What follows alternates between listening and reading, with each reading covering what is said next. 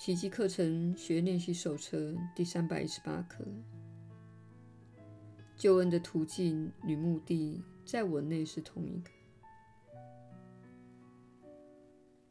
我是上主之子，在我内，上主救世计划的每一部分都能和谐共处，因为每个部分都指向同一目标，彼此怎么可能冲突？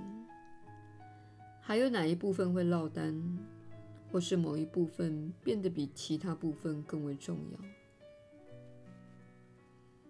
我是上主之子获救的途径，因为救恩的目的就是要找回上主置于我内的无罪本质。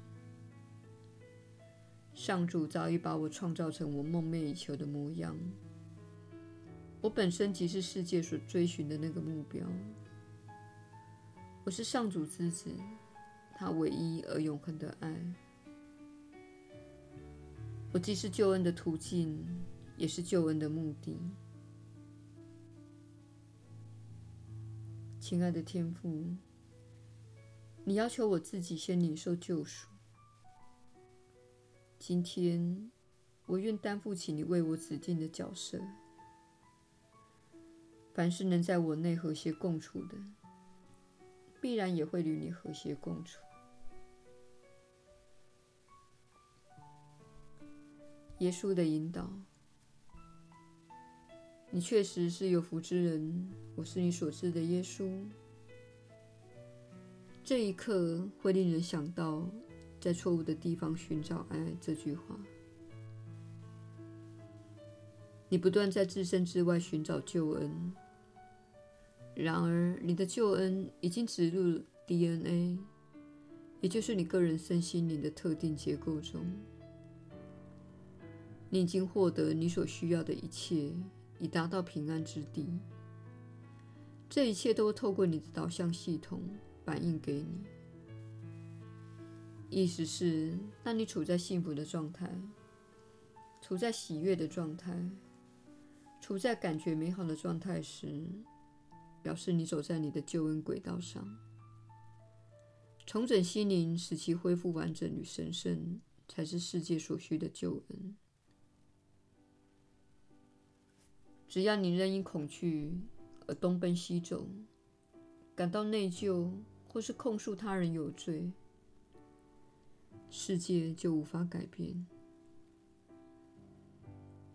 此时，你们的星球所经历的转化必须集体的转化。然而，你的世界要有所转变，有赖于你的心灵重整。如果你的心灵恢复完整，并聚焦于爱，你的整体经验都会获得改变的。很多人都想看到一种集体的转变，这也是我们寻求的目标。我们试图尽可能凝聚怀有奇迹心智的人，透过这样的凝聚，力量会越来越强大，影响也会越来越大。因为一个对准爱的人所拥有的力量，比一个对准恐惧的人来得强大。对准恐惧的人会受到约束和限制，并聚焦于分裂而孤立自己。聚焦于爱的人，则会扩展、延伸、富有创造力，并尽己所能地与更多人互动。这就是我们的目标：使成千上万的人敞开自己的心胸，开放自己的心灵，变得毫不设防，拒绝攻击，并把平安和喜悦带入这个时空。平安和喜悦乃是你的天赋之产。我们鼓励你加强自己的练习，放下任何令你感觉到糟糕的事情，然后重新选择：选择健康，选择生命，选择爱，并选择将自己所获得的美妙天赋延伸到你的世界。